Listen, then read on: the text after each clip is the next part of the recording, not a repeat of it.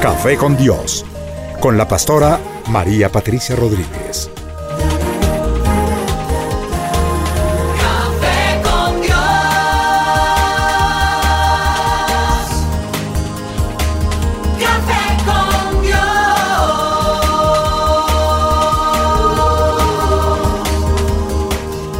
Comparte desde la sala de los pastores un café hablando de la verdad y revelación de la palabra de Dios. Un vivir diario de la Biblia en nuestros días, en compañía de la pastora María Patricia Rodríguez.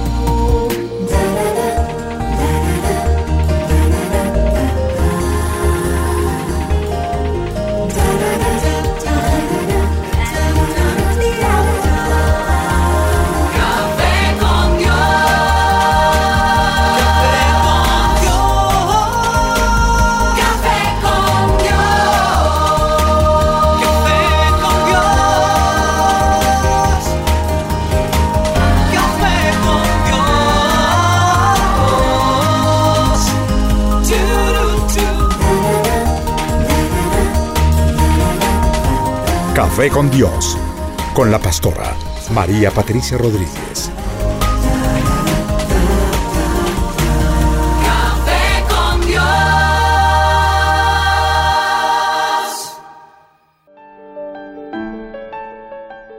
Pues una nueva bendición, una nueva oportunidad. Saludo a todos nuestros oyentes de Café con Dios. Que el Señor nos permita tener un ratico en esta mañana de regocijo en su presencia. Les saludo con amor. Les envío un abrazo enorme. Todas las bendiciones del cielo que están allí preparadas para nosotros y dispuestas. Yo no sé si lo sabías o no, pero todas las bendiciones del cielo están disponibles para ti en esta hora. Lo único que tienes es que comenzar a creerlas, porque girados ya están los cheques. Entonces comienza como a ir al banco a cobrarlas, porque ahí están, pero si no las creemos, no las vamos a recibir. Bueno, y este es una, un nuevo programa eh, que tendremos la oportunidad de compartir junticos allí con nuestro cafecito y pues obviamente con el Señor al que vamos a invitar en esta hora. Padre, yo te doy gracias por tu amor, por ese cuidado generoso que tienes sobre nuestras vidas. Te pido por nuestra amada Colombia, esa patria, ese faro de luz que tú levantaste para esta parte de América. Te ruego que tu mano preciosa sea puesta sobre nuestra nación, que el, rumbo que tomará en estos días con esas difíciles decisiones que están eh, pa- para tomarse sean totalmente tuyas. Nosotros lo único que podemos de- hacer es descansar en ti y clamarte, clamarte con todo el corazón, clamar para que no vengan los errores, clamar para que no se cometan errores que luego tengamos que estar lamentando, clamar para que tu mano sea puesta allí en lo alto y que seas tú quien rija todo este proceso, mi Señor. Lo entregamos, entregamos el país en tus manos, Padre precioso. Y yo te pido también esta mañana por el programa, te ruego que vengas y nos acompañes, que me des sabiduría para conducirlo y la participación de todos los oyentes, a cada uno que está escuchando, bendícele, Padre mío. Espíritu de Dios, toca sus vidas con tu ternura, con ese soplo, con ese, con ese amor tuyo, con tu arrullo, que se pueda sentir tu presencia, Padre. En el nombre de Cristo Jesús, gracias te damos, Señor. Amén Amén. y amén. Amén. Bueno, a todos, la, la mesa de trabajo, gracias porque podemos reunirnos esta mañana de nuevo. Mauricio, Orlando, Lina, que me acompañan en esta hora, porque pues los otros se me desertaron, no sé ni por qué ni a qué horas. Ellos se lo pierden, nosotros felices de gozar acá tantas bendiciones que son tan prácticas, pastora. Sí, pastor, de Amén. verdad que nuevamente aquí súper emocionados, expectantes de, de ver cómo usted va a conducir este programa con esa sabiduría que Dios le ha dado. Y bueno, pastora, aquí estamos todos muy, muy atentos a lo que usted diga. Pie de batalla. pues. En pie de batalla. Estamos felices de atacar a Satanás donde más le duele Así y de es. siempre estar aprendiendo y, y siendo nosotros bendecidos. Amén. Amén. Bueno, el programa que tenemos preparado para hoy es la generosidad. Yes. Entonces, Y- pues creo que, eh, bueno, yo sé que cada programa el Señor nos lo ha dictado ah, como a, a esa necesidad y, y yo quiero referirme a la generosidad porque hoy tenemos un mundo que se ha vuelto como muy, muy, muy egoísta, muy muy ensimismado, muy eh, egocentrista. Y yo pienso que por esa falta de misericordia, de caridad, de, de pensar en los demás, de pararnos en, en los zapatos de otro, de, de- de ir un, un pasito más allá, porque si compartiéramos un poquito de lo mucho que Dios nos da, no habría tanta pobreza, no habría tanta desgracia, no habría tanta injusticia. Y nosotros los creyentes a veces no somos diferentes. Siempre estamos esperando que alguien haga algo, que el gobierno, que las ONG, que esto, que aquello, pero cuando estamos pensando, a mí me toca, es mi responsabilidad, Dios quiere que yo sea parte de esto. Estando leyendo por 25 años, imagínense, para prepararme para recoger la ofrenda en la iglesia, en la primera carta a los Corintios, el capítulo 9, que yo uso, y en el verso 6, cuando dice que el Señor quiere que estemos enriquecidos en todas las cosas para toda liberalidad, la cual produce por medio de nosotros acción de gracias a Dios, ¿cierto? Entonces allí está el Señor involucrando a la iglesia y diciéndole a toda la iglesia que Él quiere que estemos enriquecidos, ¿sí? Que tengamos esa liberalidad, esa libertad. ¿Para qué? Para atesorar y atesorar y atesorar. No. Para que con esa bendición que yo tengo pueda bendecir a otros, lo cual producirá en aquellos que tienen menos que nosotros acciones de gracias a quién. Porque pues claro, si tú te vas a practicar tu generosidad eh, con bombos y platillos y tocando campana, pues eh, será para ti. Pero regularmente cuando la gente recibe ese emisario de bendición, ¿sí? ¿Qué es lo que suele decir la gente? Dios es Mm. grande, gracias Dios mío, te acordaste de mí, no importa a quien tenga que usar. Pero gracias Señor porque te acordaste de mí. Eso produce acciones de gracias a Dios por medio de nosotros, por medio de esa generosidad que Amén. podamos tener. amén. O sea que eh, si alguien me pregunta quién tiene que estar involucrado, tú, cada uno de nosotros tiene que estar involucrado. Porque créanme que por pobres que creamos que somos algunos más que otros, eh, aunque creas que no tienes sino muy poquito, de todas maneras hay gente que tiene menos que tú, ¿sí? Y a la cual tú podrías bendecir. Y hay familias enteras que jamás han tenido como ese accionar de darse para los demás. Entonces ustedes ven esos closets llenos de ropa moseada, zapatos viejos, y uno dice, oiga, ¿y esto por qué no fue regalado en el momento oportuno?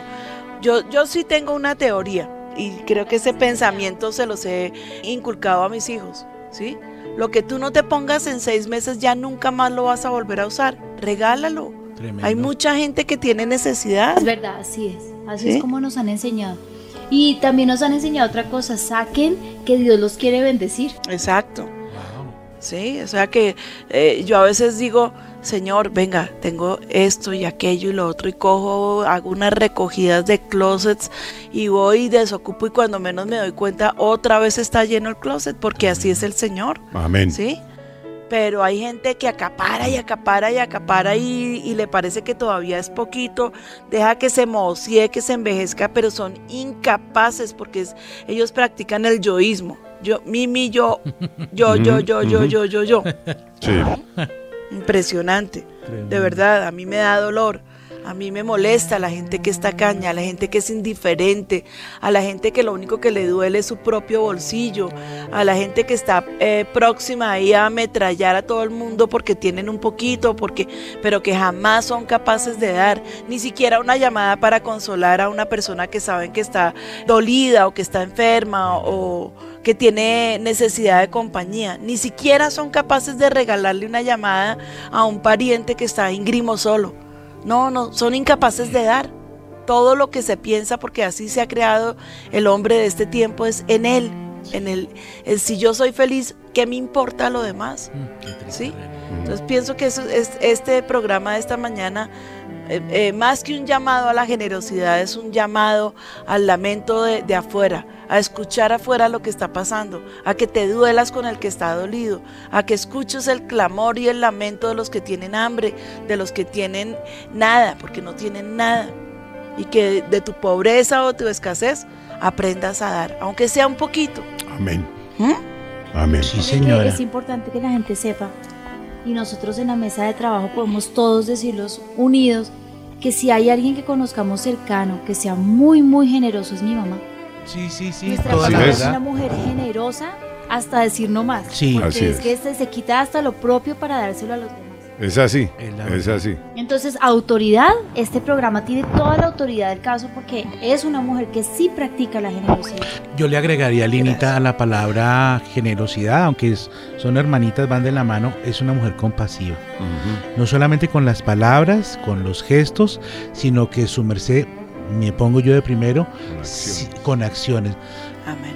No, eh, a todos, gracias, gracias. Eh, Estos es que son querendones y son besucones. No les crean.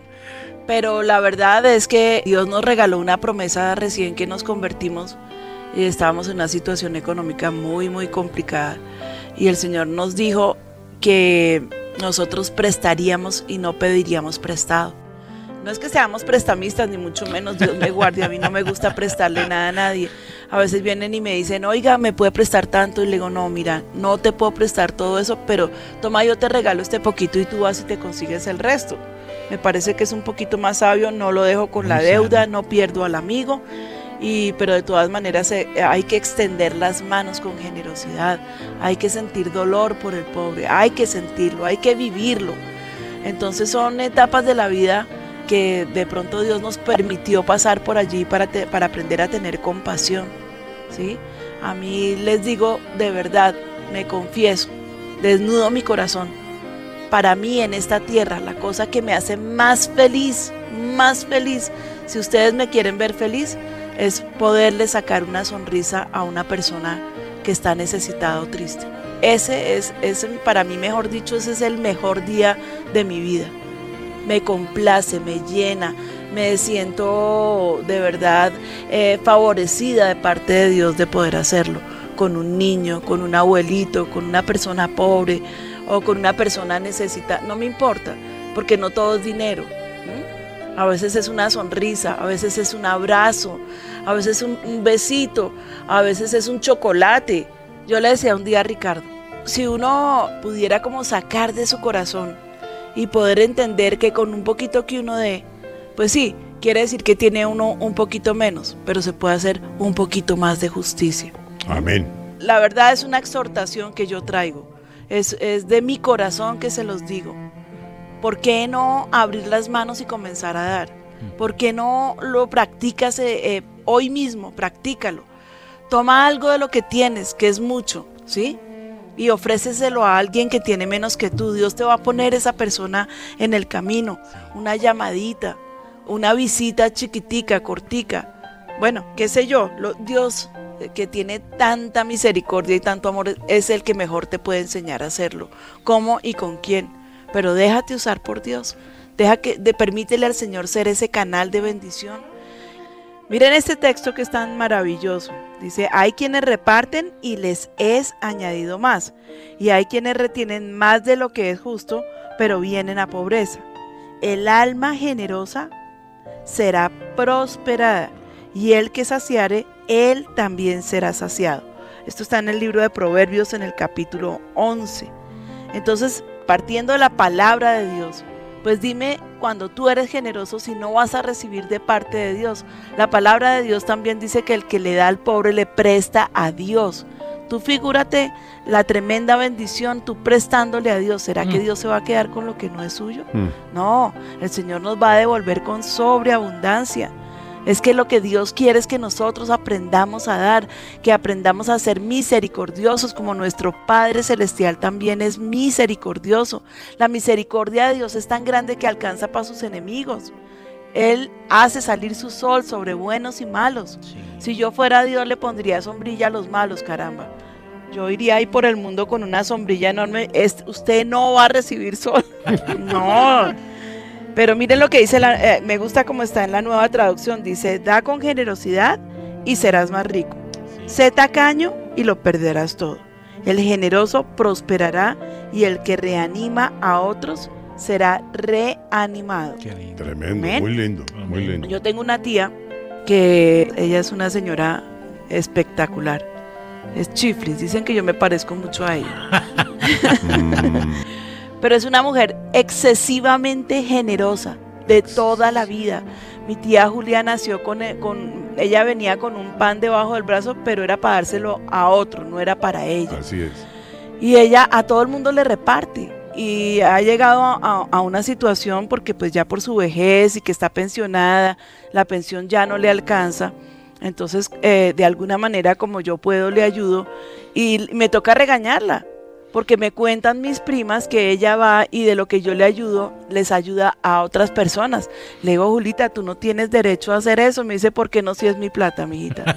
Entonces le digo, porque es que estás ayudando con lo que ya ni siquiera te alcanza. Dice, mijita, eso Dios da para todos. Y es verdad. Tremendo. A mi tía Julia jamás, nunca le ha faltado nada. Ni le porque faltará. Dios en su misericordia siempre la ha tenido cubierta.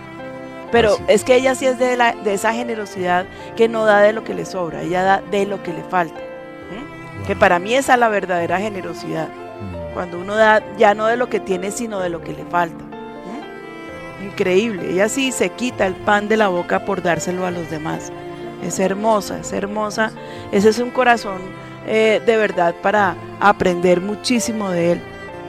Y hablando de esto de la generosidad, la generosidad es un concepto que precede del latín generositas y que se refiere a la inclinación a dar y a compartir sobre el propio interés o la utilidad. La generosidad, esto se los estoy leyendo porque pues son pedazos que hemos estado investigando en los diccionarios, dice por encima de, de ese propio interés o la utilidad. La generosidad es un valor o rasgo de la personalidad caracterizada por ayudar a los demás de un modo honesto sin esperar obtener nada a cambio. Amén. Amén. La generosidad se asocia normalmente con el altruismo, con la solidaridad, con la filantropía. Los conceptos opuestos a estos cuáles serían, pues la avaricia, la tacañería y el egoísmo. Que entre otras cosas, y hablemoslo muy claro, el Señor habla que los hombres de los últimos tiempos tendrán estos detallazos, ¿sí? De ser eh, egoístas, de ser eh, avaros, de ser, eh, bueno, de, de, de todo, de toda esa característica de personas que son eh, totalmente apáticas a Dios y a darse a los demás y a tener misericordia. ¿Mm? Ayer estábamos con un cuñado que estaba hablando acerca, estábamos hablando acerca del insomnio y entonces él nos decía pues que él había descubierto después de 70 años que va a cumplir la solución perfecta al insomnio. Y le dijimos, ¿y cuál es? Dijo, cerrar los ojos. es que yo no sabía que había que cerrar los ojos para dormir. Entonces yo les tengo la cura para la avaricia, dar. Sí, la solución es practicar eh, continuamente la generosidad en nuestras vidas. Jim Elliot dijo, este era un evangelista, que no es necio el que da lo que no puede guardar para ganar lo que no puede perder. Este hombre fue un misionero, un evangelista que estaba en medio de las tribus indígenas en el Ecuador. ¿Mm? Allí creo que lo mataron, ¿no, Orlando? Sí, señora, los Aucas. A cinco misioneros los mataron, pero su esposa después, Elizabeth Elliot, tomó las riendas del ministerio y tuvo mucho, mucho éxito. Dios le regaló mucha, mucha cosecha grande allá en el Ecuador. Mm, Tremendo. Una vida sembrada. Esa fue una semilla sembrada para llevar mucho fruto. La generosidad tiene promesas de Dios enormes, así como la avaricia también tiene sus consecuencias reales. Al que da con manos llenas, el Señor promete darle mucho más de lo que dio. Amén. Eso sí, yo lo he visto de verdad. Y es, el, texto que estábamos leyendo. La razón por que uno viene a experimentar esta bendición es por el hecho de que Dios no es deudor de nadie, sino que nuestro Dios es bueno y es grande y es generoso. Al Señor no se le escapa absolutamente nada, absolutamente nada de lo que hagamos. Y si nosotros somos de esas personas que estamos decididas a darnos por los demás, el Señor jamás nos dejará vacíos.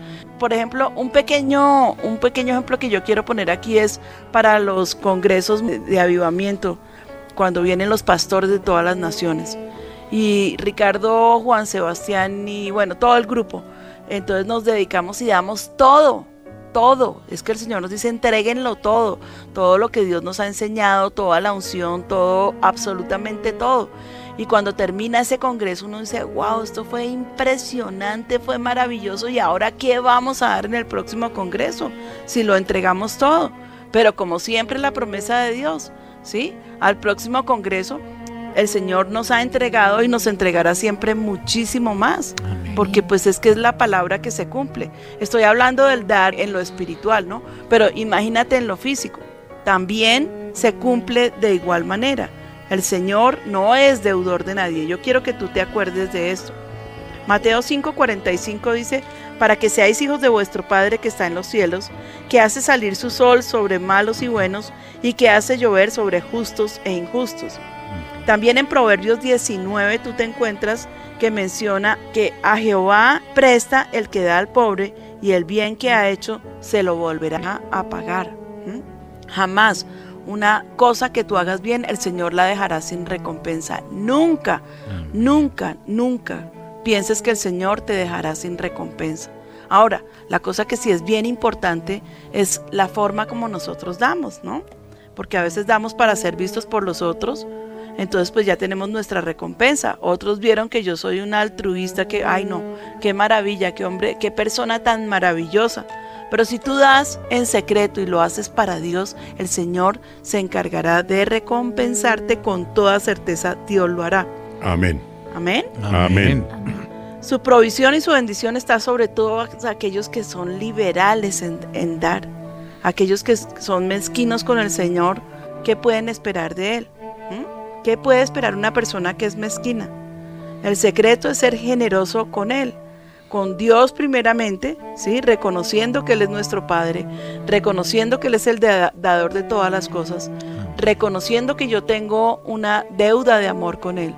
Entonces, ¿qué le entrego? Le entrego mi vida, le entrego mis finanzas, le entrego mis ofrendas, le entrego mis diezmos, ¿sí? Porque esa es la parte que a mí me corresponde con Él, ¿sí? Pero recordemos lo que dice su palabra. Pero esto digo, el que siembra escasamente, también segará escasamente.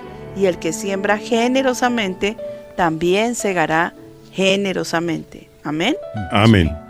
Aquí saliéndonos un poquitico del tema, la palabra de Dios dice que de todo lo que sembremos mañana vamos a cosechar. O sea, saliéndonos un poquitico porque estoy hablando no solamente del, sembrar la semilla, sino de, de lo que sembremos. Yo siembro generosidad, ¿con qué me voy a encontrar? Yo siembro misericordia, ¿con qué me voy a encontrar?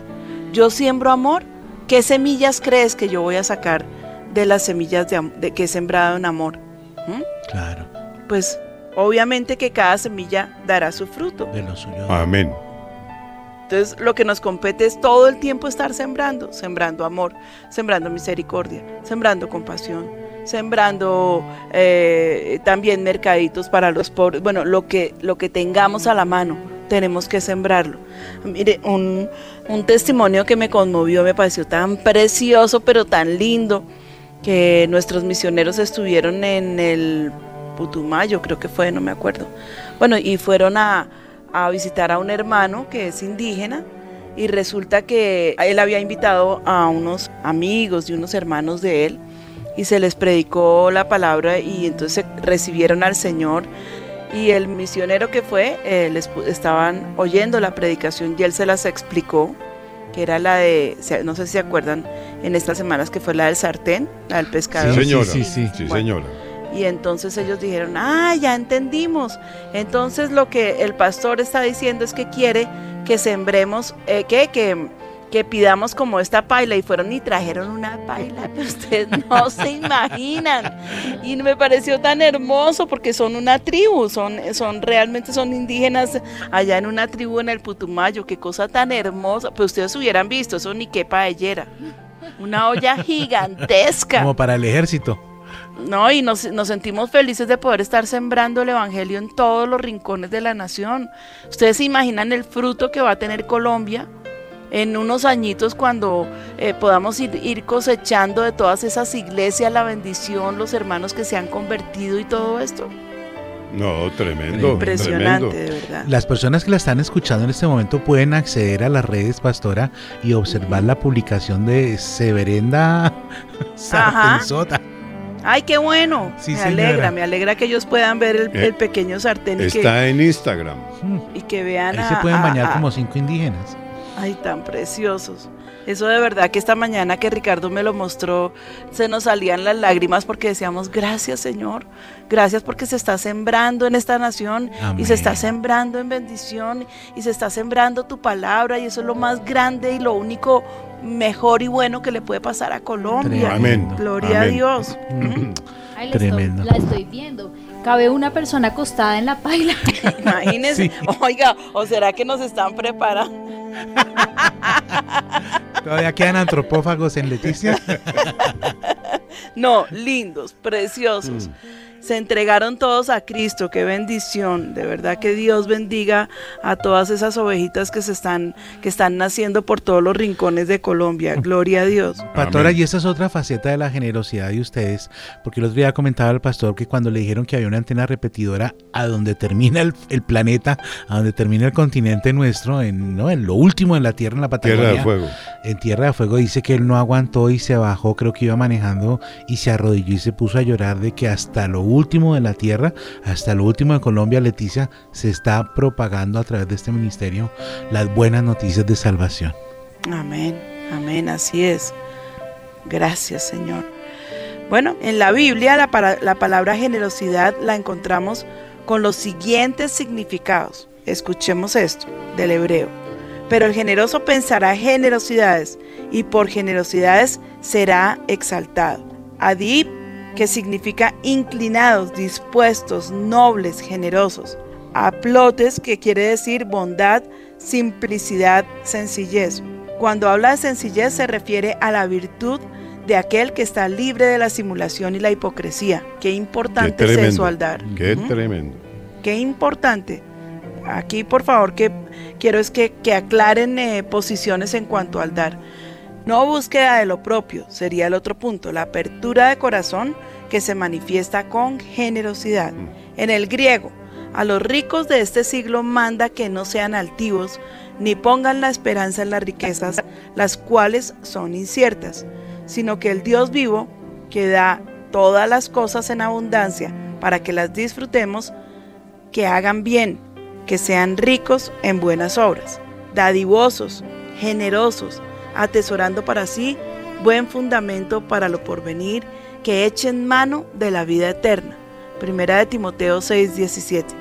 La palabra generosos, aquí tomada del griego, en este texto quiere decir dadivosos, listos para compartir, dispuestos a compartir, generosos en la distribución.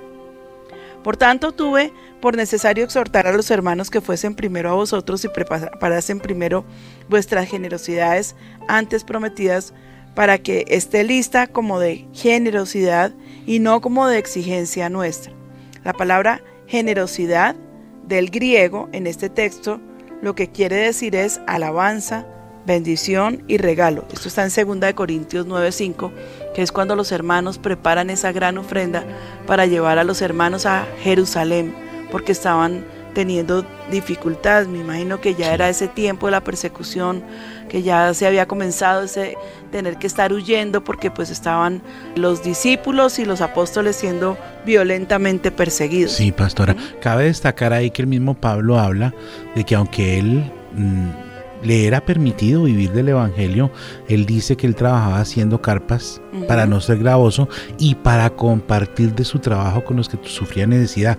Y otra cosa que me llamó mucho la atención de esto que su merced está diciendo, ese eh, eulogian del que viene este generosidad acá es el mismo de bendecir, de eulogios. Recuerda que el pastor y su sí. merced nos, nos edificaban una vez desde el púlpito diciéndonos que es el hablar bien. O sea, uno no solamente habla bien con sus palabras, sino a través de la generosidad bendiciendo a otros. Claro, eulógiame. Orlando, eulógiame. Sí, señora, merecido. Y veamos otra- otros eh, puntos importantes acerca de la generosidad, porque a veces queremos ser generosos pero no sabemos cómo hacerlo. La generosidad realmente si tú no la tienes en tu corazón, si nunca la has practicado, pídesela al Espíritu Santo que Él te la va a impartir. Amén. ¿sí? ¿Quién mejor que Él para dirigirnos a dar? La generosidad se da en aquellos que son valientes y esforzados, que siempre están pensando un poquito más allá. ¿Sí? Esos son como, como la gente conquistadora, es gente también eh, que es valiente y esforzada para dar. La generosidad no solamente se expresa con bienes, y ya se los había dicho al principio. Decimos que generosidad es dar o darse según sea el caso. Esto viene de una correcta relación con el Espíritu Santo. Se trata de no contristarlo, sino de dejarse guiar por Él para ser llenos de su Santo Espíritu. Mm, tremendo, tremendo. Tremendo. O sea que se puede decir también que esté o no esté la generosidad, mejor dicho, al ver si está o no está, puede ser como una radiografía del corazón y de la vida espiritual de la persona. Sí, exactamente. Yo no sé, es que yo no sé si ustedes se han dado cuenta. Yo quiero aquí mencionar hoy a una persona que amo muchísimo, que es a, a Edith, nuestra Ay, la, sí. la persona que nos llevó a los pies de Cristo. Está muy enfermita, Mm. ha estado eh, bien delicadita de salud este estos este último tiempo. Pero por donde quiera que Edith pasa, esa mujer eh, parece que fuera multimillonaria. Sí, es verdad. No porque esté repartiendo dinero, pero siempre, siempre, siempre está repartiendo un besito, Sonrisas. un abracito, Mm. una sonrisa, Sí. una bendición, un Dios te bendiga, eh, un porque estás triste, ven para acá. Eh, Eso, eso es lo que yo llamo una generosidad exuberante. Ella es hermosa. Ella, ¿saben lo que tiene? Que su pecho parece que fuera un cojincito. Sí, En serio, uno se sí, le recuesta sí. ahí en el pecho y uno es. se siente como en una almohadita de plumas. Es una delicia estar ahí y, y- y ser consentido por ella, porque es que eh, yo cuando veo que hay personas muy tristes, allá voy y se las, se las llevo y con ese abrazo uno ve cómo comienzan a ser restauradas. Sí, Eso es es ser cierto. generoso. Tremendo, ¿no? Sí, y aún en medio de su dolor, el otro Ah, día la en fui a medio saludar de su enfermedad, y estaba ministrando a otra gente, no pude Sí, preguntarle cómo sí. estaba ni nada. ¿m? en medio de su enfermedad, pero Siempre está ella, sonriente. o sea, no, y, y lo que es hermoso, ella, ella de lo que tiene da con extremada generosidad y lo que tiene es amor a borbotones. Entonces, ¿qué puede salir de una persona como esa? Amor. Amor, amor. ¿sí? Y tiene el pega-pega que la gente la ama, donde la ven la gente como que se siente como atraída como por un imán y, y Mm. sienten la necesidad de que les pegue un abracito. Sí, se, se cumple el verso que su merced leyó. El generoso será reconocido por sus generosidades. Amén, amén. No, gloria a Dios por Edith y de verdad que espero que eh, el Señor nos la guarde muchos Amén. años, muchos, Amén. muchos años. Amén. El primer elemento para que se dé la generosidad es el valor. Se requiere valor, escúchenlo, para hacer algo que otros no hacían. Era salirse de la comodidad de la mayoría e involucrarse en el servicio al Señor. ¿sí? Es- eso se requiere valentía. Eh, eh, eh, porque es que se, allí se inicia una batalla interior, la cual es liberada dentro de uno mismo. La valentía no es ausencia de temor. La valentía es hacer lo que se teme hacer. Tremendo. Entonces, pues, pues sí, oiga, qué miedo que fulanito de tal me, me rechace. Yo me acuerdo cuando a nosotros nos mandaban en la iglesia donde servíamos a visitar a los enfermos. A mí eso me daba miedo. Yo decía, uy, no, qué tal que nos rechacen, esa gente no nos conoce, que nos miren feo. Y cuando uno llegaba, sobre todo, pues que obviamente que nos mandaban era cuidados intensivos. Ricardo yo lo llamaba el, el- el hombre invisible, porque tenía la capacidad impresionante de, burlar a los, ah, A la seguridad. porteros a la seguridad y cuando yo menos pensaba estaba ya metido con el enfermo en cuidados intensivos. ¿m? Tremendo. Y la, la felicidad, y yo me quedaba afuera hablando con la familia, consolándolos, y uno decía, oiga, ¿y qué le cuesta a uno? Es puro y físico temor. Esa felicidad, ¿cuánta gente fue salva ahí en la puerta de cuidados intensivos mientras que su, su, su pariente se estaba allí muriendo? ¿Sí? Sí. Tremendo, porque es que es solamente la ocasión de, de dejarse llevar y de dar. Eso es todo lo que uno tiene que hacer. Sí. ¿Sí? En estos días pasó algo muy curioso en la familia y muy tremendo. No me acuerdo si yo lo compartí la semana pasada, no me acuerdo. Era, ah, sí, yo les conté de mi cuñado que le entregó las llaves y las gafas a su esposa eh, que estaban en una playa y le dijo, toma, tenme esto aquí porque qué tal que me toque ir a salvar a alguien. No, y ella se quedó allá con, con, con la, con la hija burlándose. Ay, no, pues, ¿cómo es que se llama esa serie de los Salvavidas. Ah. Eh, Guardianes de la Bahía era una- Eso, allá va el guardián de la bahía con su trote, que pues, pues ya nosotros estamos viejos, ¿no? Y, y se le ve ese porte y la barriga. Y estaban burlándose de él. Y se encuentran ni más ni menos que sus dos hijos se le estaban ahogando. Ay, ¿Ah? No me digas. Tremendo, terrible. No, eso sí no lo sabíamos. ¿No les pastora. conté? Oigan, avivamiento. Eso no sale de avivamiento, pastor.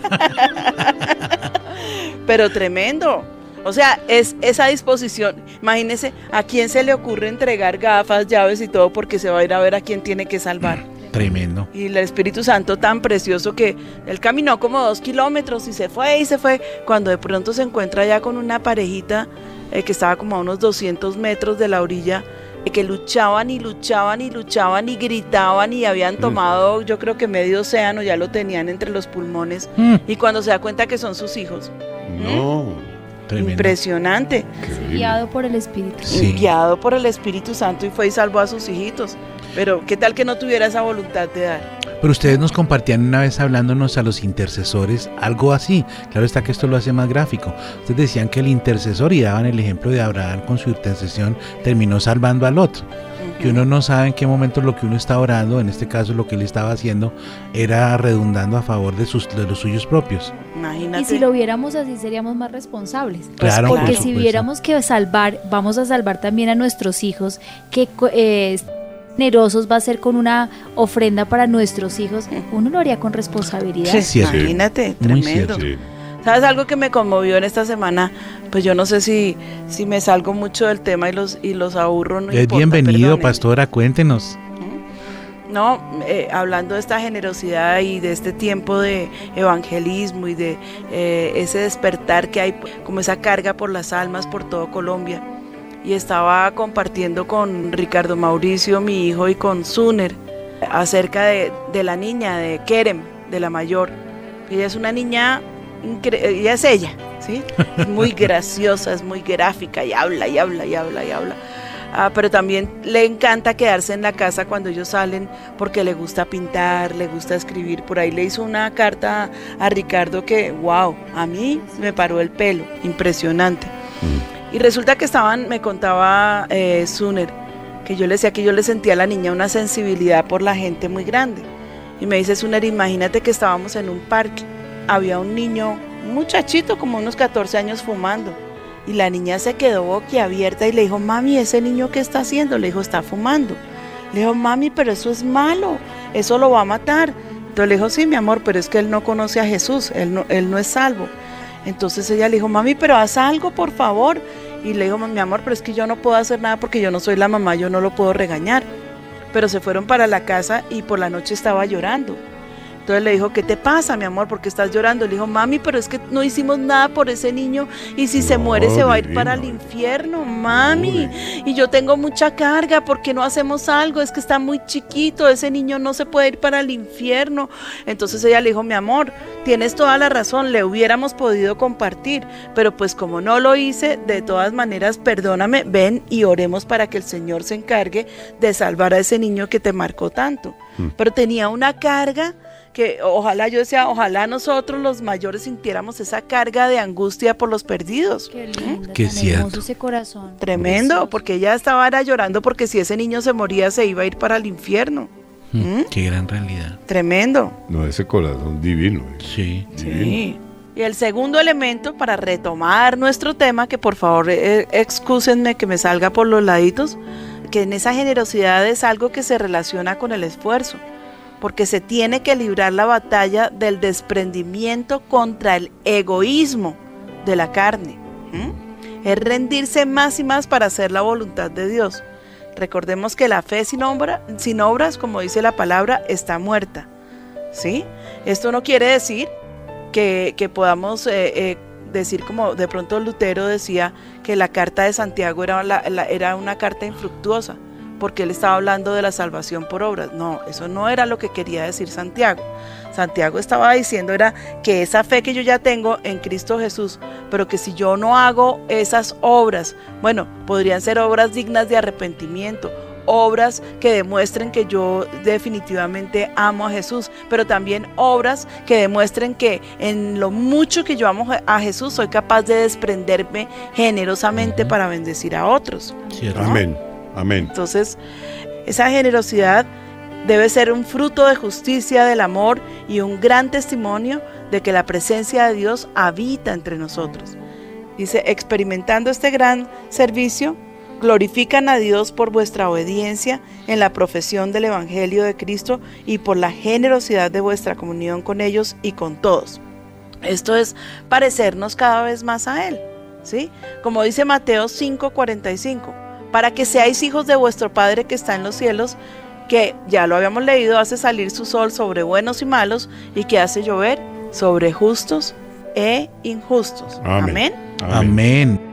Aquí me encuentro con una frase muy linda que dice, tu vela no pierde nada cuando alumbra a otros. Qué lindo, Sí, ¿no? Tremendo, Qué ¿no? chévere. que va a perder, imagínense. No va a dejar de brillar ni se va a gastar más rápido. La mayor lección de generosidad que encontramos en los evangelios es en Juan 3:16. Generosidad es dar de ti también. ¿Sí? ¿Qué dice Juan 3:16? Porque, a ver, De tal manera. amó, Amó Dios, Dios al al mundo. mundo. ¿Mm? Allí está el resumen de la razón de ser de todo lo que eh, Cristo quiso traer para nosotros, salvación.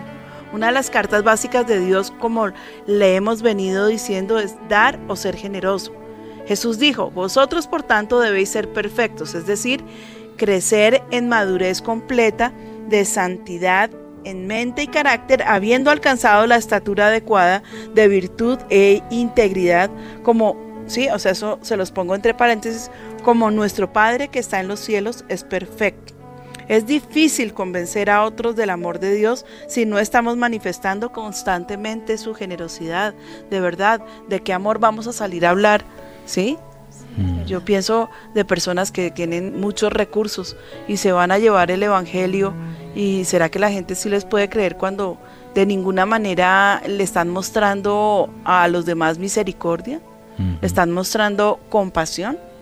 Sí. Mm. Yo pienso que a veces el, el mejor Evangelio que nosotros predicamos es el, el que nosotros mostramos siendo quienes somos. Sí. Así es. Se me ocurre son- que así no, es. Sí, que son libros así es. abiertos, eso da autoridad. Ujú. También escuchando a la pastora citar todo esto de la palabra, uno se da cuenta como que uno está muy cableado al revés, ¿no? Mm. Porque su merced hace un ratico citando la Biblia hablaba de que darle a los que no nos pueden devolver y todo esto. Me acordaba que alguien decía que la gente más difícil de amar es la que más amor necesita. Sí. Y, y Obvio. Dios nos dice que, que, que demos sin esperar, ¿no? Que si amamos a los que son súper chéveres con nosotros, eso es de las ¿Qué que vamos más... a, o sea, ¿qué diferencia hicimos con los, con Sí. los impíos? Ninguna, ¿no? Pero si estamos dando, no esperando recibir nada en cambio, yo siempre que siembro, yo le digo, Señor, yo de esta persona espero que el día de mañana me dé la espalda porque la gente a veces es así. O que hable mal de mí, no me importa. Pero es que yo no estoy sembrando por ella, sino por mis generaciones, por la iglesia. Wow. Amén, pastora. ¿Sabe Esas son siempre palabras dice mi mayores. mamá? que ellos siembran esperando cosechar en sus nietos o en sus hijos. A mí eso siempre me ha Mm. impactado mucho. Y, Sin y- esperar de los otros, sino que Dios sea el que recompense en la Tremendo. generación. Claro, en mis generaciones, pero también estoy hablando de mi generación en la iglesia, ¿no?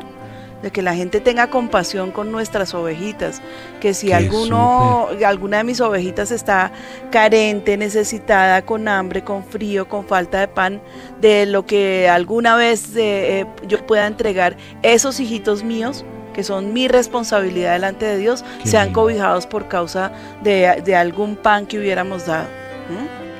Y no espero lindo. nada en cambio, yo no espero nada, porque yo conozco a la gente, a veces la gente deja de dar por eso. Hay gente que es pudiente y que es- y que es exageradamente generosa y acaban siendo los malos siempre porque nunca los tienen contentos con nada. Y ellos van y reparten y dan y eh, ajá, ese tacaño, ese que es que es millonario, porque no me dio esto, porque no me dio aquello, porque no sé qué. Entonces, ¿qué es lo que dice el Señor? Haz el bien sin mirar a quién. ¿Sí? Amén. Cierra los ojos y haz el bien, que tú no le estás dando a esa persona, sino que le estás prestando a Dios. Sencillísimo. Sí, señor. Esa es la forma en que tu corazón jamás va a ser dañado. Tremendo. Mirando no al que le estás dando, sino al dador de todas las cosas que es a Dios. Es, Es- la única forma de mantener tu corazón sano, porque la gente suele ser desagradecida. La gente suele ser egoísta, hasta inclusive gente que ni siquiera sabe dar las gracias, que yo digo, ole, ¿y esto? ¿Sí? Ni Sí. siquiera saben dar las gracias. Pero bueno, O se ofende. pero miremos, miremos el ejemplo más grande, porque de tal manera amó Dios al mundo que ha entregado a su Hijo unigénito. ¿Para qué? Para que todo aquel que en él cree no se pierda, mas tenga vida eterna. Eso es la generosidad máxima. Esa es la máxima de los máximos. generosidad, pues. Eso Sí, porque esta es la hora en que uno todavía no entiende todo lo que Dios ha hecho por uno. Si él se hubiera quedado esperando, bueno, si, si lo entienden, se los doy, nunca lo hubiéramos recibido. Mm. Considerar el dinero como un recurso. Alguien dijo que cuando se trata de dinero no se puede ganar. Si tu meta es hacer dinero, entonces eres un materialista. Si lo intentas pero no lo logras, eres un fracasado. Si ganas mucho dinero y lo guardas, eres un miserable. Y si tienes mucho dinero y lo gastas, eres un derrochador. La única forma de realmente ganar con el dinero es no darle importancia y ser generoso con él para lograr cosas de valor.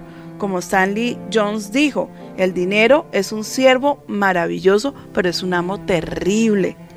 Si se pone encima de ti y tú quedas debajo, te convertirá en su esclavo. Mm. Está tremendo. Desarrollar el hábito de dar. Este es un punto muy importante. Porque hay gente que se pregunta, bueno, ¿y, y cómo es eso de dar? ¿Cuándo empiezo y cómo hago? El escritor Juan Bunyan, que no sé, si, no sé si saben quién es, que escribió El Progreso del Peregrino, un libro cristiano muy famoso, y dicen que después de la. Biblia es el libro que más se ha traducido. y, eh, Orlando, tenemos datos, bueno, No en este momento, pero le si no averiguo. has vivido hasta que no hayas hecho algo por personas que nunca podrían pagarte o retribuirte el favor. Si no has dado en las áreas pequeñas de tu vida, probablemente vas a poder lograr ser tan generoso como deberías ser. Mm, Tremendo. Sí, bueno. el que es fiel en lo poco. Bueno, aquí me encontré con una hermosa anécdota. Dice, este es el caso de una familia con ocho hijos que no habían comido desde hacía ya varios días.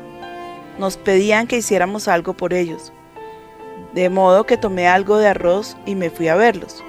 Vi cómo brillaban los ojos de los niños a causa del hambre. La madre tomó el arroz de mis manos y lo dividió en dos partes y salió. Cuando regresó le pregunté qué había hecho con una de las dos raciones de arroz y me respondió, ellos también tienen hambre. Sabía que los vecinos de la puerta de al lado no habían comido nada y tenían hambre. En general, cuando sufrimos y cuando nos encontramos en una grave necesidad, no pensamos en los demás. Por el contrario, esta mujer maravillosa, débil pues no había comido desde hacía varios días, había tenido el valor de amar y de dar a los demás. Qué tremenda Qué anécdota. preciosa Uy, anécdota, lindísima. Qué enseñanza. Mm, amén. Eso es lo que pasa con tu tía Julita, mamita. Sí. Tal cual es la situación. Ella pasa también, bueno, el Señor la ha bendecido, pero, pero a veces pasa necesidades y de lo que no tiene también da, ¿no? Sí, Mm. sí. Mm, Mira lo que dice aquí Eclesiastés 11:6. Dice, por la mañana siembra tu semilla y a la tarde no dejes reposar tu mano, porque no sabes cuál es la mejor, lo mejor si esto o aquello, si lo uno y lo otro es igualmente bueno. La Biblia al día dice, persevera en la siembra porque no sabes cuál semilla germinará. Quizás germinen todas. La ley más poderosa sobre la tierra es la de siembra y cosecha, porque de ella depende nuestra subsistencia. Ofrendar es una siembra poderosa y aún más si el objetivo es sembrar en la obra de Dios. Tremenda, tremenda traducción. ¿Mm? Me parece tremenda. Este es el principio de la cosecha. Si nosotros creemos que porque sembramos una vez vamos a tener cosecha para toda la vida, nos vamos a morir de hambre. Una persona que vive de la cosecha tiene que estar sembrando todo, Todo el tiempo. Siembre, coseche, siembre, coseche, siembre, coseche, porque si no llegará el día del hambre. Este, es- este principio es que cada vez que tengas una necesidad, plantes una semilla.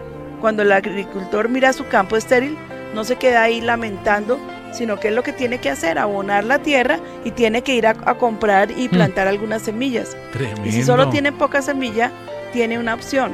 Puede almacenarlas, puede entregarlas. Si las conserva, será todo lo que tenga, pero si se las da a Dios, va a multiplicarlas. Amén. Mm, parece Amén. La maravilla es esta. Amén. Mm, No solo cosechas la cantidad que sembraste, siempre cosechas más de lo que sembraste. tremendo. Y eso es una realidad. En Sí. Dios sí que es real. Mire que yo lo he visto con la siembra de, de papa. Se siembra una papa y de una sola papa pueden salir hasta 10, 10, 12 papas del mismo tamaño y mucho más grandes. A mí siempre me impresiona eso. La gente a veces no siembra y se queda sin el, el fruto de todo esto, 10 o 12, imagínate. Imagínate, si coges una papa y, y- y en cambio de sembrarla te la comes, hasta ahí te llegó. Pero por cada papa, si te da 10, yo me acuerdo una cosecha que ustedes tuvieron, Lina, que había sequía, que se les había recomendado que no fueran ni siquiera a sembrar, que la papa estaba baratísima, o sea, no estaban pagando nada.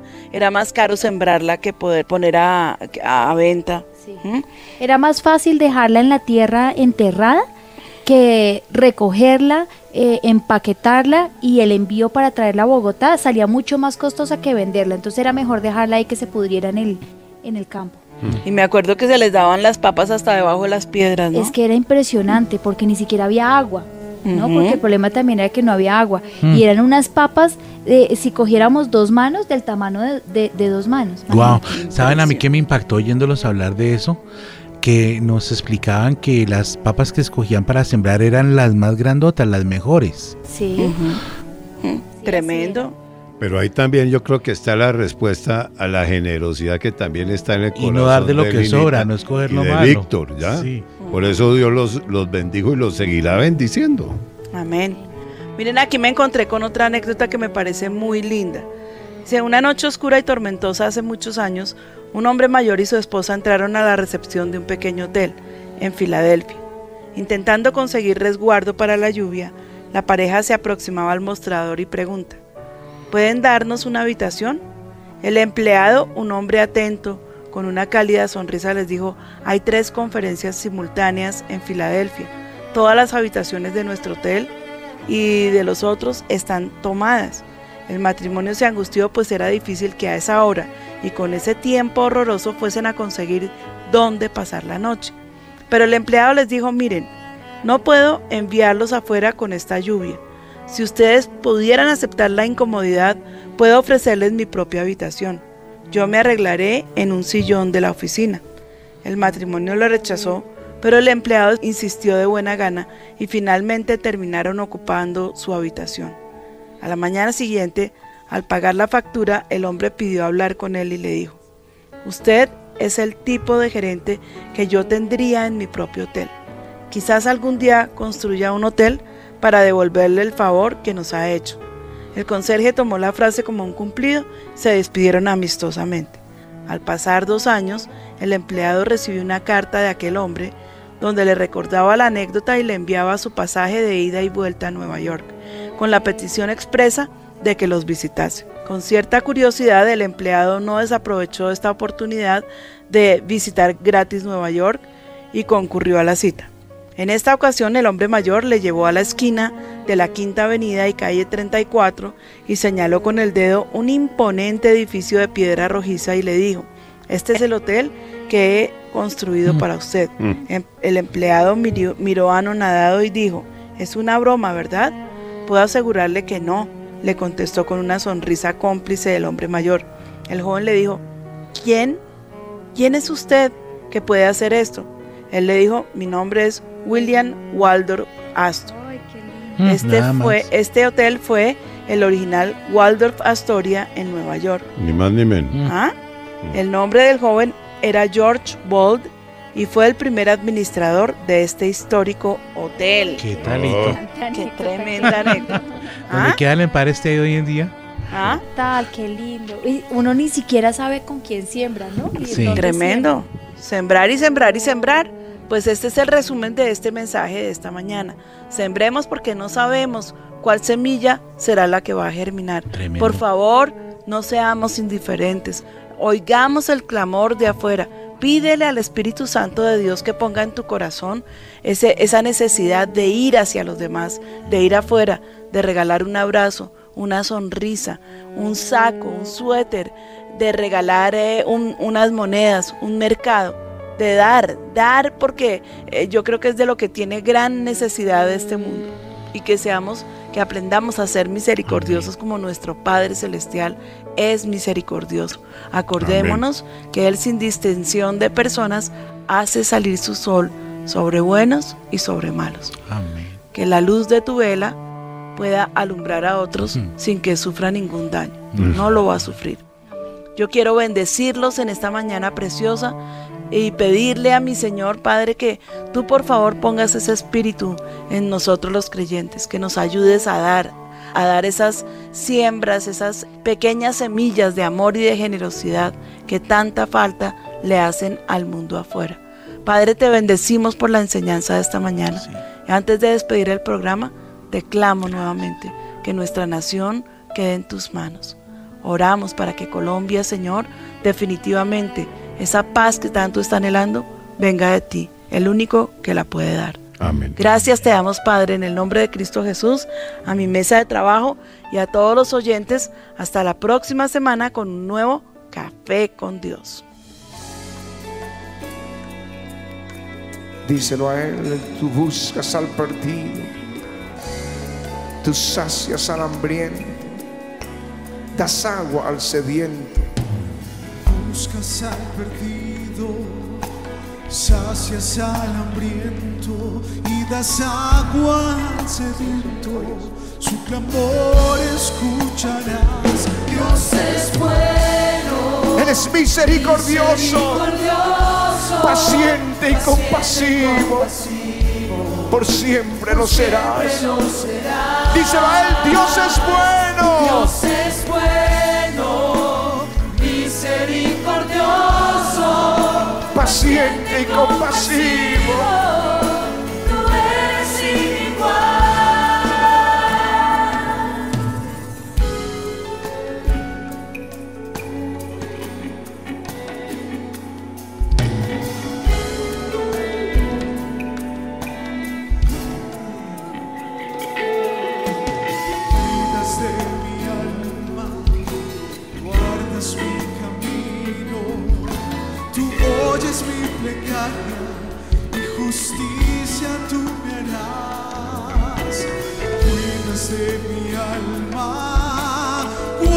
Mi camino.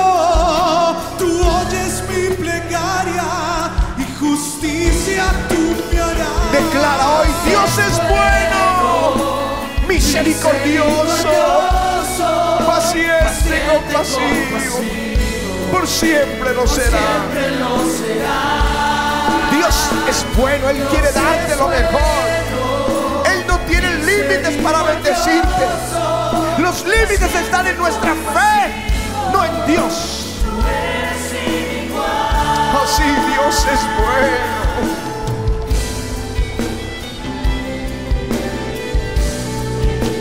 hizo lo más difícil. Perdonaste mi pecado, lavaste mis heridas. Tu amor por mí es eterno, díselo a Él, nunca acabará.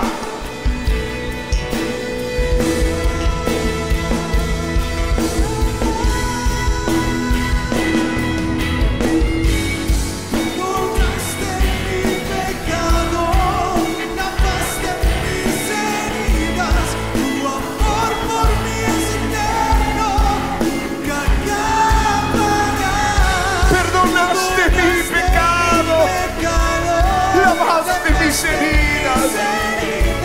Tu amor por.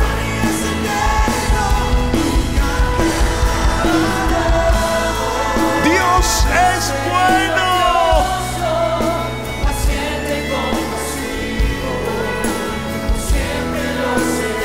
Dios es bueno.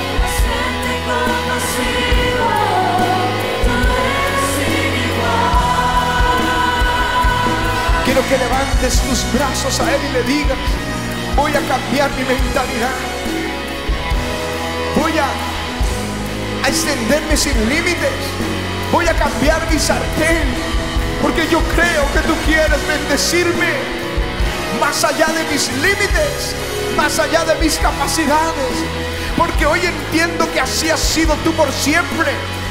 Todo lo tuyo es grande, abundante, es mega. Todo lo tuyo es así, Señor. Lo fuiste con Abraham, con David, con Josafat, con Josué, con Caleb. Y tú lo vas a hacer así conmigo. Milagros extraordinarios, decía el Nuevo Testamento. Dios quiere eso en toda abundancia. Que no había escasez en ninguno de ellos. Porque Dios es bueno. Dios es bueno.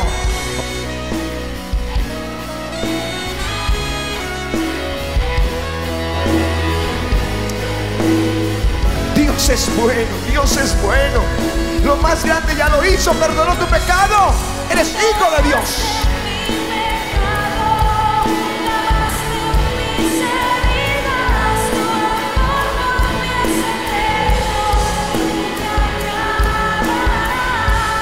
Perdonaste mi pecado.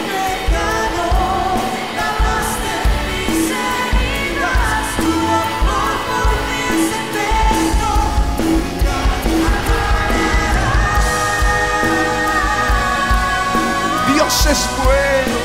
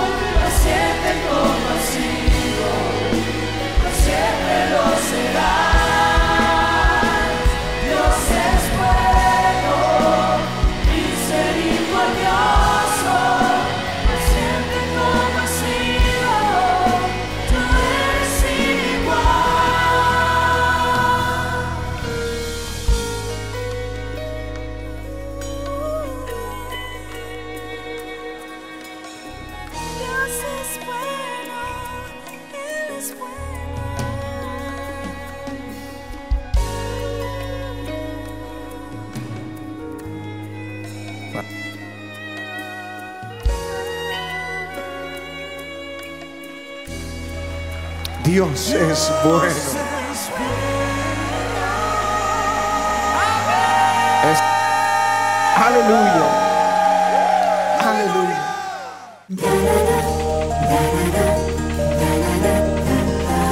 Café con Dios, con la pastora María Patricia Rodríguez.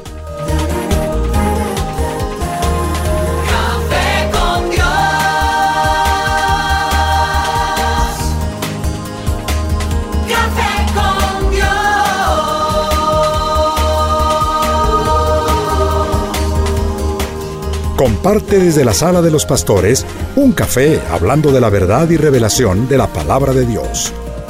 Un vivir diario de la Biblia en nuestros días, en compañía de la pastora María Patricia Rodríguez.